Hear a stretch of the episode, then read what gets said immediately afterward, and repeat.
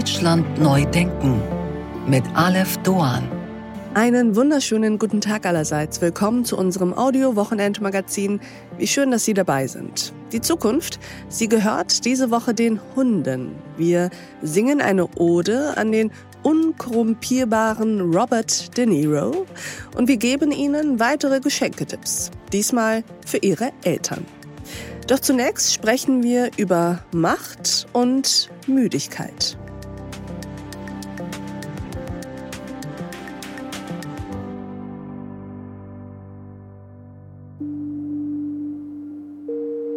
Spitzenpolitik macht müde.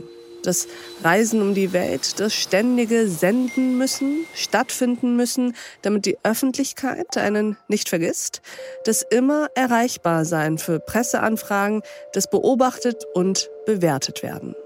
Und dann natürlich das Verhandeln. Das Verhandeln bis in die Morgenstunden. Sondieren, koalieren und diskutieren. Ich berufe die nächste Sitzung des Bundestages also für morgen, nee, für gleich.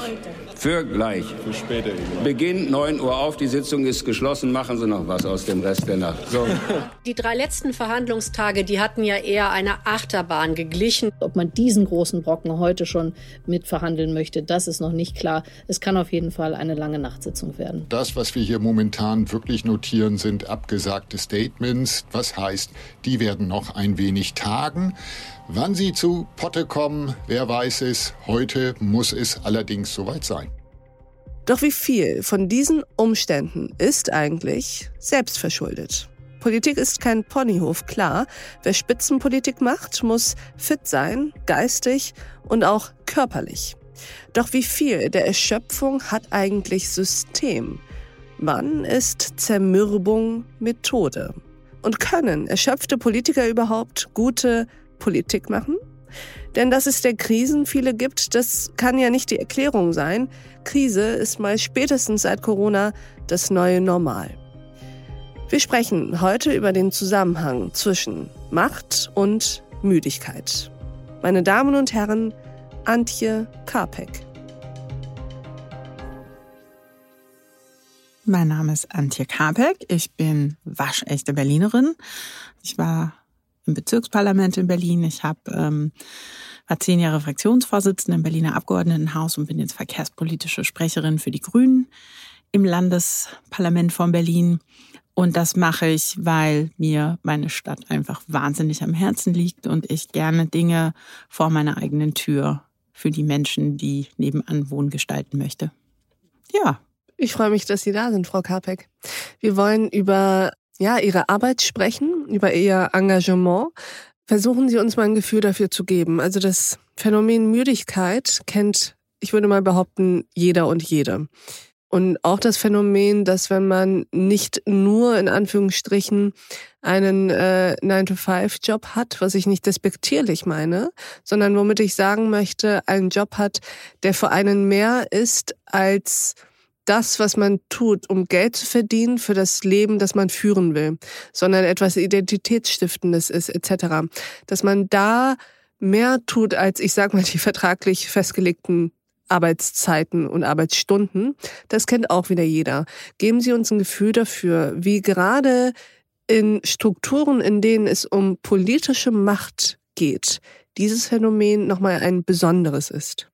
In dem Moment, in dem ich in die Politik gehe, möchte ich gestalten. Ich folge einer Idee. Für manche ist es nur ein kleiner Themenausschnitt. Man will sozialpolitisch oder stadtentwicklungspolitisch oder vielleicht auch finanzpolitisch irgendwas erreichen. Und für andere ist das ähm, vielleicht eine größere Aufgabe wie ähm, die Bekämpfung vom Klimawandel oder mhm. ich möchte die Welt retten.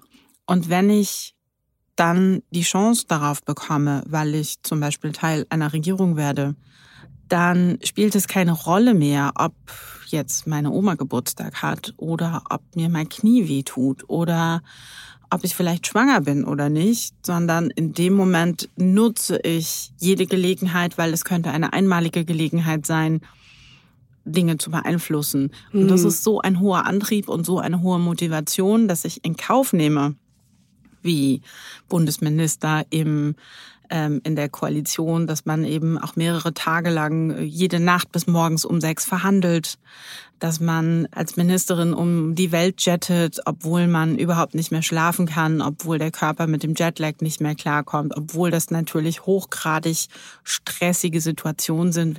Ja, das belastet, aber es ist eben auch ähm, eine ganz großartige Chance. Und die treibt Menschen dazu an, immer und immer weiterzugehen, selbst wenn sie eigentlich schon lange nicht mehr können. Das ist aber ein sehr idealistisches Bild der Politik, das Sie da zeichnen, weil es bedeutet, dass alles, was man tut und auch die mh, mm, gewissermaßen die Selbstausbeutung, alles einem greater good untergeordnet ist. Und doch ist doch dieses Phänomen von Macht und Müdigkeit auch eins, was ähm, in der politischen Politik drinsteckt, wo es also nicht um Inhalte geht, um das Retten der Welt, das Retten des Klimas, was weiß ich, sondern um das Retten des eigenen Amtes. Um Macht. Um Macht. Richtig, das gibt es auch und ich glaube, dass man PolitikerInnen auch in diese zwei Gruppen einteilen kann. Die einen sind sachpolitisch motiviert und die anderen sind vor allem machtpolitisch motiviert. Aber nichtsdestotrotz führt es natürlich dazu, dass man über Jahre auch private Interessen zur Seite schieben muss, dass man sagen muss, äh, ja, ist jetzt egal, dass meine Frau gerade ein Kind gekriegt hat, ich muss jetzt eben an dieser oder jener Klüngelrunde teilnehmen, weil da kann ich sicherstellen, dass ich vielleicht in der, bei der nächsten Listenausstellung einen besseren Platz kriege und dann berücksichtigt werde. Ich muss, und das ist so eine typische Redewendung in der Politik, im richtigen Moment meinen Hut in den Ring werfen, mhm. egal was privat bei mir gerade ähm, passiert. Und das sind manchmal wirklich brutale Entscheidungen und die sind natürlich, die machen ja auch was mit einem. Man hat ja auch, wenn ich jeden Tag 18 Stunden arbeite, gar keine Zeit, all diese Dinge zu verarbeiten und irgendwo summieren die sich dann auf und dann führt das, glaube ich, über längere Strecke auch zu Müdigkeit. Und ich war also spätestens in der Corona-Pandemie, die für viele von uns noch mal belastender war, weil man fast jeden Tag Entscheidungen treffen musste, die über Leben oder Tod entschieden haben oder die Frage, wen schütze ich und wen schütze ich weniger, ähm, habe ich viele Menschen um mich herum gesehen, die am helllichen Tage so eingenickt sind im Sekundenschlaf oder die völlig fahle, schuppige Haut bekommen haben oder die auf einmal schon mittags um eins angefangen haben, Alkohol zu trinken. Und das sind ja alles so Indikatoren dafür, dass man eigentlich nicht mehr kann. Und das finde ich besorgniserregend, weil ich so wenig wie ich von einem Chefarzt operiert werden möchte, der vielleicht schon 48 Stunden hintereinander seine Schicht ähm, abgeleistet hat, so wenig möchte ich von Menschen regiert werden, die eigentlich ziemlich kaputt sind. Ja. Und doch stellt sich doch die Frage, ob es anders geht. Ich kann mich noch erinnern, als die Ampelkoalition angetreten ist, ist sie sowieso erstmal angetreten unter ganz anderen Vorzeichen. Sowohl was die, ich sag mal, interne Teamfähigkeit und den Spirit angeht, als auch was die externen Themen angeht. Aber als sie es tat, weiß ich noch, da war es Thema, dass man diese, diese Nachtsitzungen abschaffen möchte, dass man nicht mehr bis in den Morgen in Koalitionsausschüssen sitzen möchte, dass das ein Stil sei vorangegangener Zeiten, mit dem man als neue Zukunftskoalition und zum Teil auch als ähm, durchaus andere Generation aufräumen möchte. Und es dauerte nicht lange, bis genau das wieder passierte, bis genau diese Nachtsitzungen wieder sein mussten, bis wieder über ähm, mehr als 24 Stunden verhandelt werden musste. Daher ist so ein bisschen die Frage, geht es überhaupt anders? Absolut geht es anders. Das beginnt mit der Einsicht, dass diese Art des Arbeitens wenig effizient ist und auch kein gutes Bild in, in die Bevölkerung abgibt, weil es eine Streitbotschaft und eine Kampfesbotschaft vermittelt, die gerade in Krisenzeiten Menschen eher verunsichert, als dass sie irgendeinen Punkt macht. Und dann gibt es, glaube ich, das wichtige Instrumentarium in der Diplomatie. Also wenn Länder miteinander verhandeln, dann schicken sie ja auch ähm, die Verhandler in Delegationen vor, die Sachen vorklären, die Entscheidungen vorbereiten, dann darf man sich eben nicht nur einmal im Monat treffen, sondern dann muss es quasi einen dauerhaften Verhandlungsfaden zu unterschiedlichen Themen geben, um dann den gemeinsamen Kompromiss vorzubereiten. Und dann kann man sich auch darauf verständigen, dass man, das haben wir 2021 äh, in den Koalitionsverhandlungen mit der SPD und den Linken so gehandhabt, zu sagen, wir tagen jeden Tag von 10 bis 18 Uhr. Ja, aber dann habe ich eine Frage. Dann, ähm, dann muss sich doch jeder fragen, okay, was ist denn mit der Ampel? Sind die unprofessionell? Wissen die das alles nicht? Haben sie diese Einsicht nicht? Wissen die das mit den diplomatischen Delegationen nicht? Doch, das glaube ich schon, aber mein Eindruck ist, dass schon auch alle sehr in diesem Krisenmodus sind und einmal den Schalter umzulegen und sich gemeinsam die Frage zu stellen, wie kommen wir jetzt in den Normalitätszustand? Das muss man kollektiv tun. Und ich nehme jetzt eher wahr, dass es gerade in den Parteien Diskussionen gibt über die Frage, sollen wir in der Regierung bleiben oder nicht oder machen wir eine Regierungsumbildung. Das, also in einer solchen Situation kann ich den Schalter nicht umlegen sondern dann muss ich erstmal zur Ruhe in der eigenen Partei kommen, um dann in der Koalition für neues Normal zu sorgen. Ob Ihnen das noch gelingen wird, das weiß ich nicht. Ich habe da meine Zweifel. Aber ich finde es ausgesprochen schade, weil es wäre, glaube ich, ein wichtiges Zeichen, was auch zur Beruhigung nicht nur der handelnden PolitikerInnen führen würde, sondern eben auch für die Stimmung in Deutschland insgesamt gut wäre.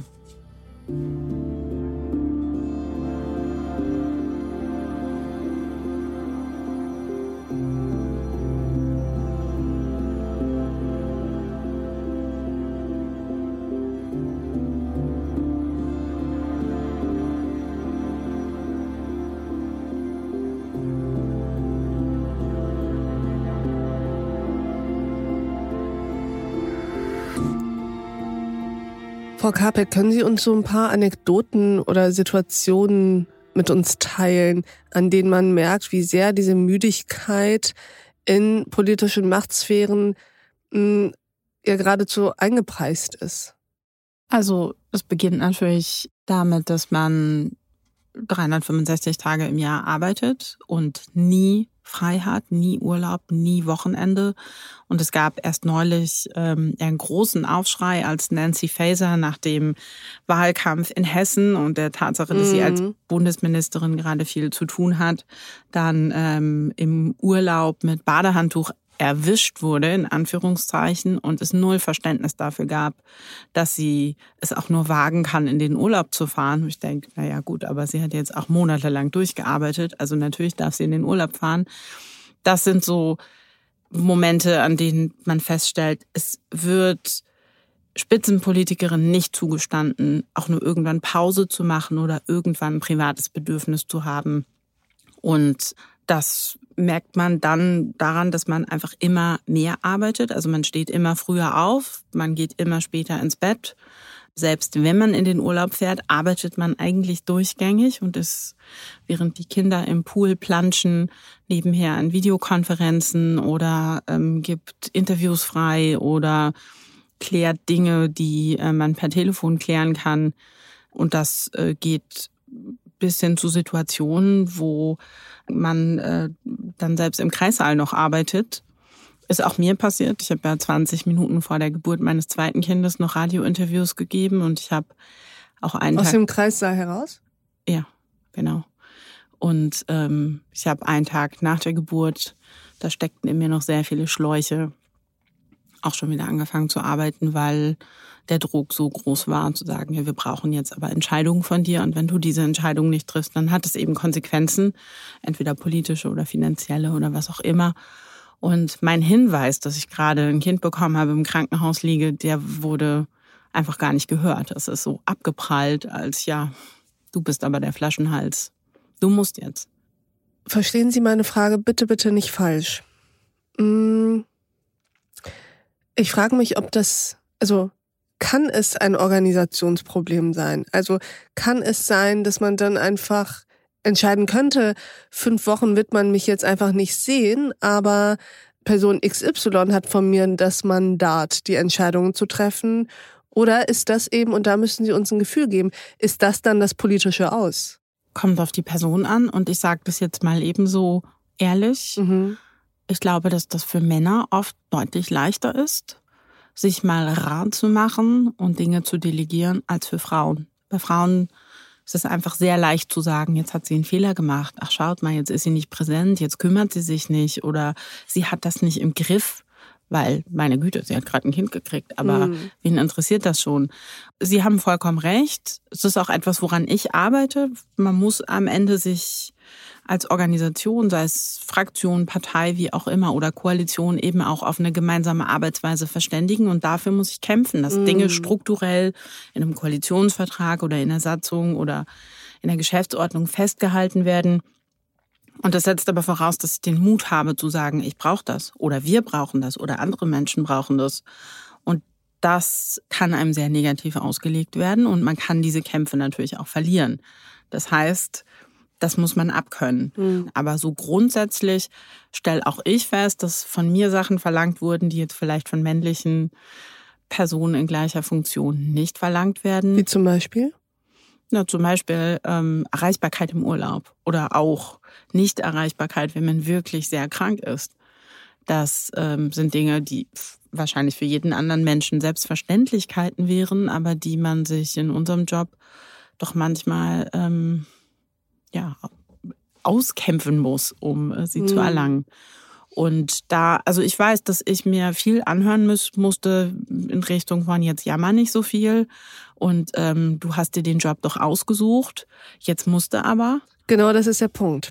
Denn ähm, ich kann mir vorstellen, dass das ein, ein, ein äh, vielleicht nachvollziehbarer Reflex ist, dass Menschen sagen, na ja, das ist nun mal Politik, Spitzenpolitik das muss man vorher wissen, ob man das ab kann, ob man, ob das gerade ins Leben auch passt vielleicht, ob äh, man dafür die Strukturen hat etc.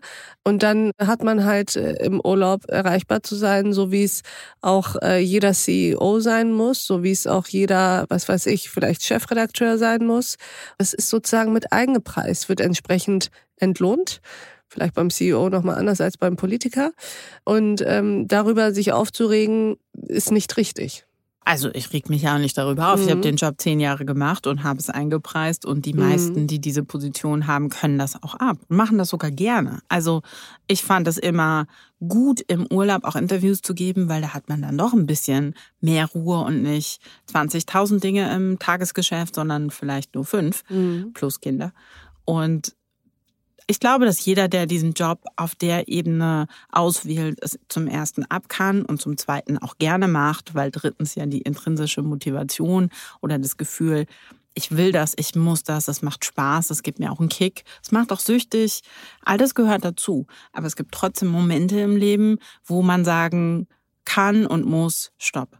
Wenn ich jetzt über diese Grenze gehe, dann wird's gefährlich für meine Gesundheit oder mein Privatleben. Deshalb trennen sich sehr viele SpitzenpolitikerInnen, von ihren Partnern. Es haben sehr viele Menschen irgendwann ernsthafte Krankheiten und das ist, glaube ich, das Maß zu viel. Mhm. Und da finde ich, kann man dann auch nicht davon sprechen, dass man sich beschwert, sondern das mhm. sind einfach Grenzen, die man einhalten sollte, um die eigene seelische psychische und auch körperliche Gesundheit zu gewährleisten. Das finde ich müsste eigentlich Minimalkonsens sein, dass äh, das möglich ist, egal ob beim CEO oder in der Politik. Absolut. Denn die Frage ist ja auch, ähm, wenn man das so macht, weil man das so gut ab kann, so richtig gut kann es ja kein Mensch ab. Also es gibt ja wenig vielleicht bestimmte Formen von Psychopathen, könnte man sagen, die ähm, sowohl Schlaflosigkeit über Monate, vielleicht sogar Jahre, als auch Einsamkeit. Sie haben gerade das Trennen von äh, Partnern und Partnerinnen angesprochen. Das Isoliertsein und das rein auf Machtpolitik konzentriert sein, dass das nicht gut für die seelische und auch körperliche Gesundheit sein kann, ist das eine.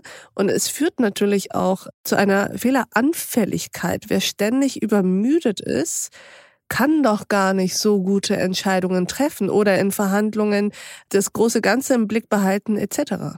Das heißt, es hat ja nicht nur die negativen Auswirkungen auf mich und meinen Körper oder mein direktes Umfeld, sondern in dem Moment, wo man Politiker ist, auf die, ähm, auf die Gesamtgesellschaft. Ja, total. Und deshalb finde ich auch, dass wir hier ein neues Bewusstsein brauchen, was uns sagt, manchmal ist weniger mehr und manchmal ist ein Mensch, der sich auch eine Ruhephase nimmt, danach zu viel effektiverer, Arbeit und nachhaltig besseren Entscheidungen in der Lage.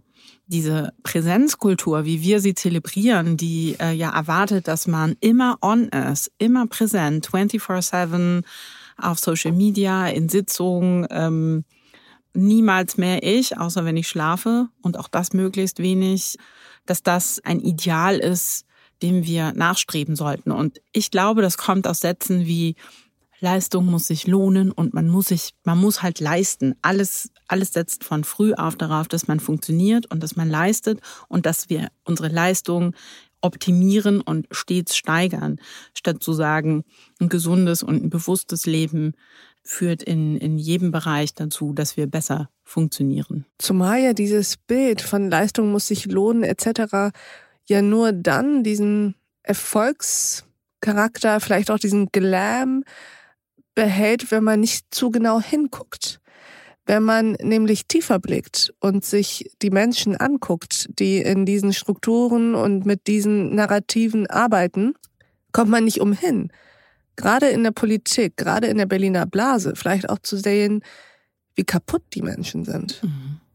Sie haben eben das Weinglas am Mittag angesprochen. Mhm.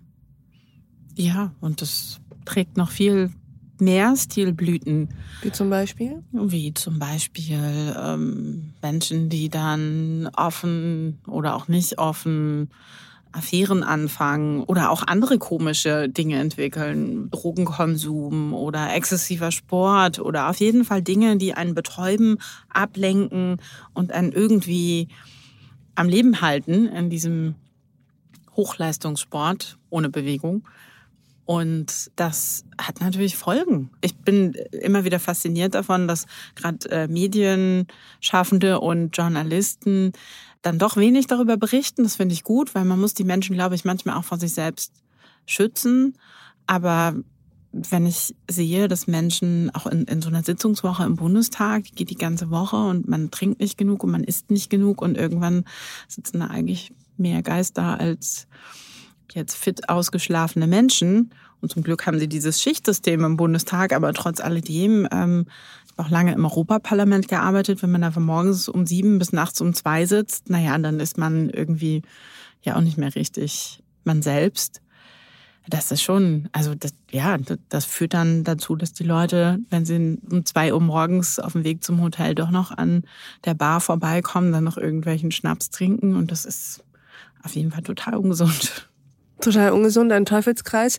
Und vielleicht auch das nochmal zu allerletzt, vielleicht auch eine bisher noch nicht genug betrachtete Facette dieses Vertrauensverlust und der Distanz zwischen Gesamtgesellschaft und politischer Elite.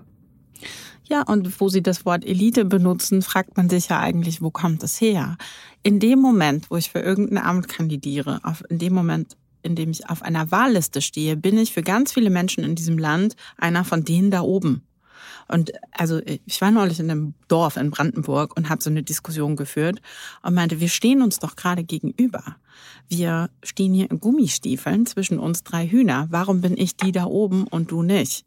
So, aber es wird alleine durch diese Berufsbezeichnung werde ich zur Elite, dabei bin ich ein ganz normaler Mensch mit all meinen Fehlern und all meinen Macken und all meinen Unvollkommenheiten. Aber dieser Anspruch zu glauben, das sind Menschen, die sind irgendwie mächtiger, schafft zwar eine Autorität und eine Macht, von der Politik profitieren kann, aber es schafft auch eine Distanz und Misstrauen und das Gefühl von Kontrollverlust von denen da unten. Und das ist eigentlich völlig unnötig, wenn man sich bewusst macht, da ist niemand da oben, sondern das sind alles, wie Angela Merkel mal gesagt hat, Menschen, die ja auch nur im Suppentopf rühren. Liebe Frau Karpeck, ich war sehr glücklich darüber, dass Sie bei uns im achten Tag waren. Vielen Dank für Ihren Besuch. Dankeschön für die Einladung. Es war toll.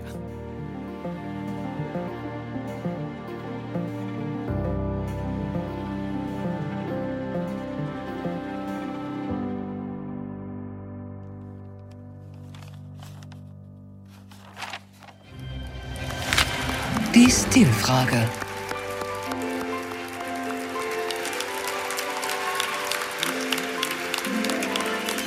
York wurden diese Woche zum 33. Mal die Gotham Awards verliehen. Eine Preisverleihung, gegründet, um die besten Independent-Filme und Fernsehproduktionen des Jahres zu küren. Eine Auszeichnung ging an den neuen Film Killers of the Flower Moon des großen Regisseurs Martin Scorsese. Es ist ein Preis, der Filmschaffende dafür ehrt, historische Ereignisse auf außergewöhnliche und authentische Art wieder ins Bewusstsein der Gesellschaft geholt zu haben. Der Film mit Leonardo DiCaprio, Lily Gladstone und Robert De Niro behandelt den Umgang der weißen Eroberer mit den indigenen Völkern Amerikas in den 1920er Jahren. So weit, so gut. Die Laudatio auf Scorsese, bevor das ganze Team auf die Bühne geholt wird, die hält niemand Geringeres als Robert De Niro himself. Doch auf einmal gerät der Vollprofi hör- und sichtbar ins Stocken. Marty Scorsese has illuminated the lessons of history with fascinating and absorbing stories. He treats his subjects with honesty and respect. Sein Duktus, man merkt es als Zuschauer, wechselt vom Präsentieren ins betonungslose, ja fast fassungslose Ablesen seiner Rede.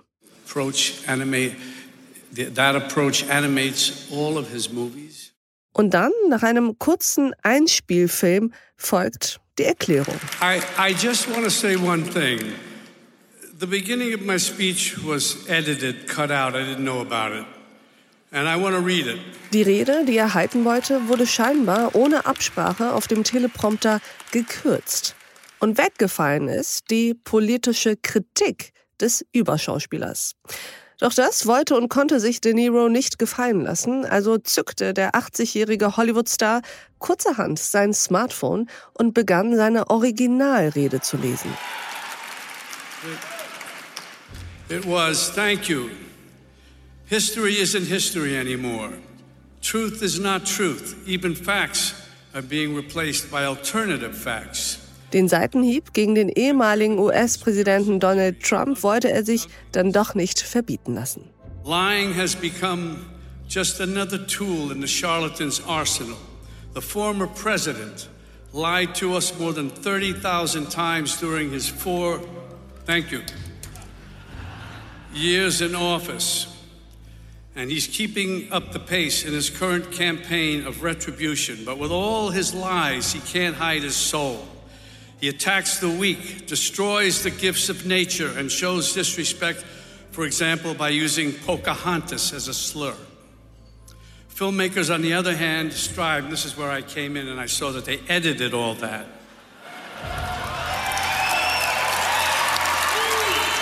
Fassungslos über diesen gescheiterten Versuch der Zensur kürzte er dann auch seine Danksagung an den Veranstalter und Produzenten des Filmes ab.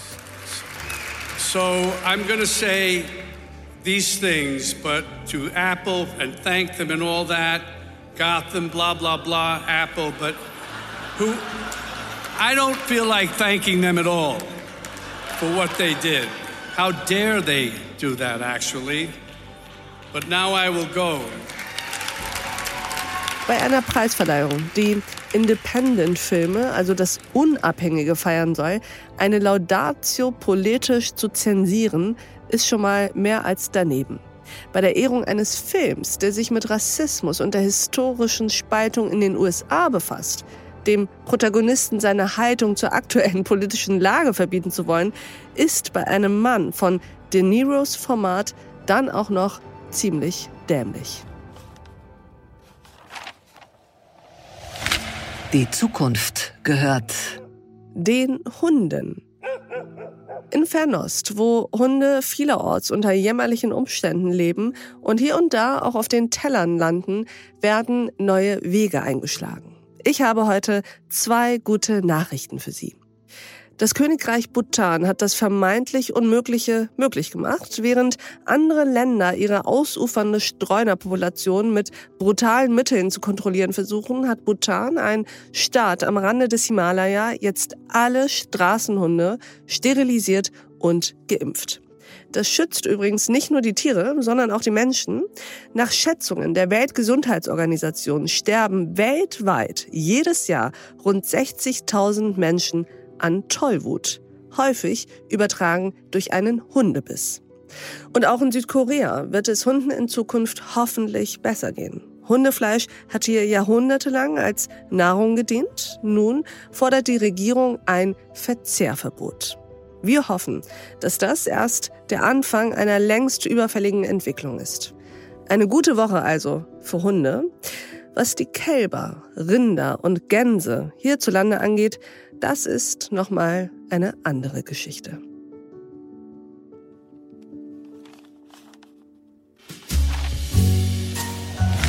Aleph Approved. Wie versprochen geht es in dieser Woche bei Aleph Approved weiter mit Geschenketipps, auch mit Ihren Tipps, die Sie uns eingesendet haben. Diese Woche widmen wir uns Geschenken für unsere Eltern. Wenn Sie Eltern haben, die bereits das Alter des Grummeligseins erreicht haben, wenn Ihr Vater oder Ihre Mutter gerne mal grumpy sind, dann habe ich das perfekte Geschenk. Kafka für Boshafte heißt das Buch. Er ist einer der größten Literaten der Moderne. Düstere Komplexität, Existenzialismus, das Ausgeliefertsein des Menschen sich selbst und dem System. Weniger bekannt ist Kafka für seinen Humor und seine legendären Lachanfälle. Sein Freund Max Brod berichtete, wie Kafka beim Vorlesen des ersten Kapitels von Der Prozess so schallend gelacht habe, dass er teilweise nicht weiterlesen konnte. Nikolaus Mahler präsentiert in Kafka für Boshafte eine fabelhafte Auswahl aus den Werken, Tagebüchern und Briefen Kafkas kuratiert natürlich mit zahlreichen Illustrationen. Für Eltern, die jeden Tag Zeit damit vergeuden, Schlüssel, Portemonnaie oder Handtasche zu suchen, hat Apple eine Lösung gefunden. AirTag nennt sich der kleine Chip, den Sie in Ihren Geldbeutel zum Beispiel stecken und wenn Sie ihn mal wieder suchen, gibt der Chip ein lautes Geräusch von sich, alles gesteuert übers Handy. Sie können Ihren Eltern auch das ganze Jahr über immer ein bisschen beschenken mit einem Zeitschriftenabonnement zum Beispiel. Die Themenvielfalt kennt hier in Deutschland glücklicherweise keine Grenzen. Für jedes noch so nischige Interessensgebiet gibt es die passende Zeitschrift online oder im Print. Wir aus der Redaktion lesen zum Beispiel besonders gerne das Philosophie-Magazin, das Monopol Kunstmagazin, die Vogue, Elf Freunde, Geo-Epoche und nicht zu vergessen gibt es da auch noch die Creme de la Creme unter den Abonnements, ihr und unser Highlight, das Pioneer-Abo. Und dann gibt es da natürlich noch Ihre Ideen, die Sie uns geschickt haben und von denen ich gerne einige hier mit Ihnen teile. Ich kann als ganz tolles Geschenk Kräuter und Fingersalze und Würzöle empfehlen, schreibt uns eine Hörerin. Andere wünschen sich vor allem eins, kostbare Zeit mit Familie und Freunden. Eine Nachricht, die mich sehr zum Schmunzeln brachte, war übrigens folgende. Meinen Kindern schenke ich ein sogenanntes Hauptgeschenk. Das kann ein Filzschlüsselanhänger mit dem Aufdruck der Postleitzahl unseres nicht gerade als hip zu bezeichnenden Stadtteiles Düsseldorf-Gerresheim für meine Tochter sein. Dies, Klammer auf, führte wegen der Hoffnung auf ein wertvolles Schmuckstück zu einer Mischung aus echten Tränen und Lachanfall zu dieser Idee. Und eine Teetasse mit einer Abbildung des Kölner Doms für meinen Sohn als eingefleischten Fan der Fortuna aus Düsseldorf. Der Hörer empfiehlt auch, ich zitiere, einen wunderbaren Papstkalender von Benedikt dem 16. für das Zimmer meines anderen Sohnes und schreibt weiter, meine Kinder sind inzwischen gewappnet für alle Enttäuschungen im Leben. Und ein Hörer schrieb mir, dass er seinen Enkelkindern Stadionrundgang ihres Lieblingsclubs, eine Kindermitgliedschaft oder den Besuch eines Spiels schenkt und er fragte, wie es denn mit einem Podcast von The Pioneer, zugeschnitten auf Kinder und Jugendliche aussehe. Und dazu habe ich schöne Nachrichten. Seit gestern, dem 1. Dezember, gibt es unseren Pioneer Adventskalender, in dem ich Ihnen jeden Abend vorlese. Mit jedem Türchen geht die Geschichte weiter. Für Kinder, für Erwachsene, für alle. Und die Geschichte? Nun, Charles Dickens eine Weihnachtsgeschichte. Jeden Abend um 19 Uhr. Ich danke Ihnen fürs Mithören und Mitdenken. Und ich freue mich, wenn wir uns im nächsten achten Tag wieder begegnen. Bis dahin, auf sehr, sehr bald. Ihre Alef Doan.